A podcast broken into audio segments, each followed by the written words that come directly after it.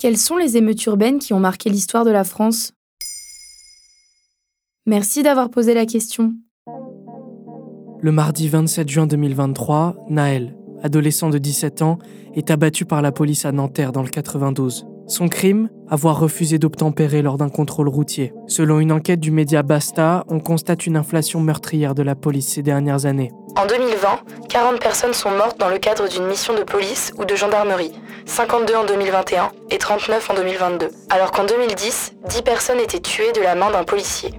Le décès de Naël a de suite provoqué de vives réactions partout dans l'Hexagone et notamment au sein des quartiers. Depuis la construction des premières cités dans les années 70, plusieurs émeutes en réaction à la politique gouvernementale ont éclaté. À chaque fois, les histoires se suivent et se ressemblent. C'est quoi une émeute urbaine?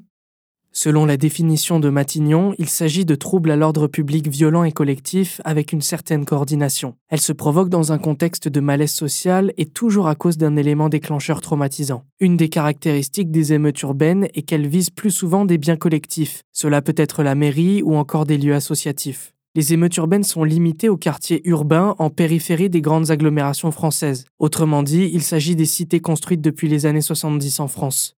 En 1993, les violences urbaines sont classées en huit paliers par les renseignements généraux. Le huitième palier inclut les saccages et les pillages, agressions de particuliers et affrontements entre les émeutiers et les forces de l'ordre. Quelle est la première émeute urbaine française?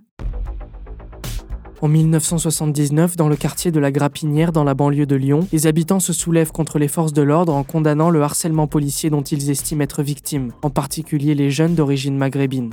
En parallèle, le maire de Villeurbanne, une autre ville de la périphérie lyonnaise, obtient le permis de démolir un bâtiment entier habité par 2300 personnes qu'il qualifie de vivier à délinquance. La ville des Lumières entre dans les années 80 avec les premières violences urbaines de l'histoire du pays. Elles éclatent dans plusieurs quartiers autour de Lyon comme Vénissieux ou encore les Minguettes. Et c'est à ce moment-là que la violence bascule en émeute. Quelle est l'émeute urbaine la plus violente?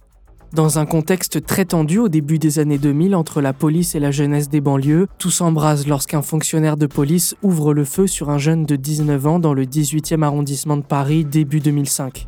En juin de la même année, le ministre de l'Intérieur Nicolas Sarkozy se présente face aux habitants d'Argenteuil en banlieue parisienne, tout en s'exclamant Vous en avez assez, hein?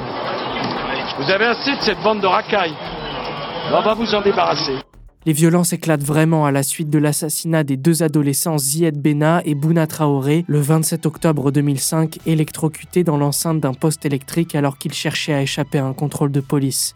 Clichy, Montfermeil, Clichy-sous-Bois, Évry, Grigny, Corbeil-Essonne ou encore Bretigny-sur-Orge. Tous les quartiers de la banlieue parisienne se soulèvent. L'émeute devient ensuite nationale. L'état d'urgence est déclaré pendant trois semaines et un couvre-feu est instauré. Grâce aux chiffres de West France, on comprend l'ampleur de ces 25 jours d'émeute nationale. Un mort en Seine-Saint-Denis, 10 000 véhicules incendiés, 300 bâtiments publics dégradés, plusieurs milliers d'arrestations et plus de 200 policiers et gendarmes blessés.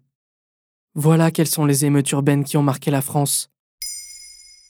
Maintenant, vous savez, un épisode écrit et réalisé par Samuel Lombroso. Ce podcast est disponible sur toutes les plateformes audio. N'hésitez pas à répondre au sondage du jour sur Spotify. Et si cet épisode vous a plu, vous pouvez également laisser des commentaires ou des étoiles sur vos applis de podcast préférés.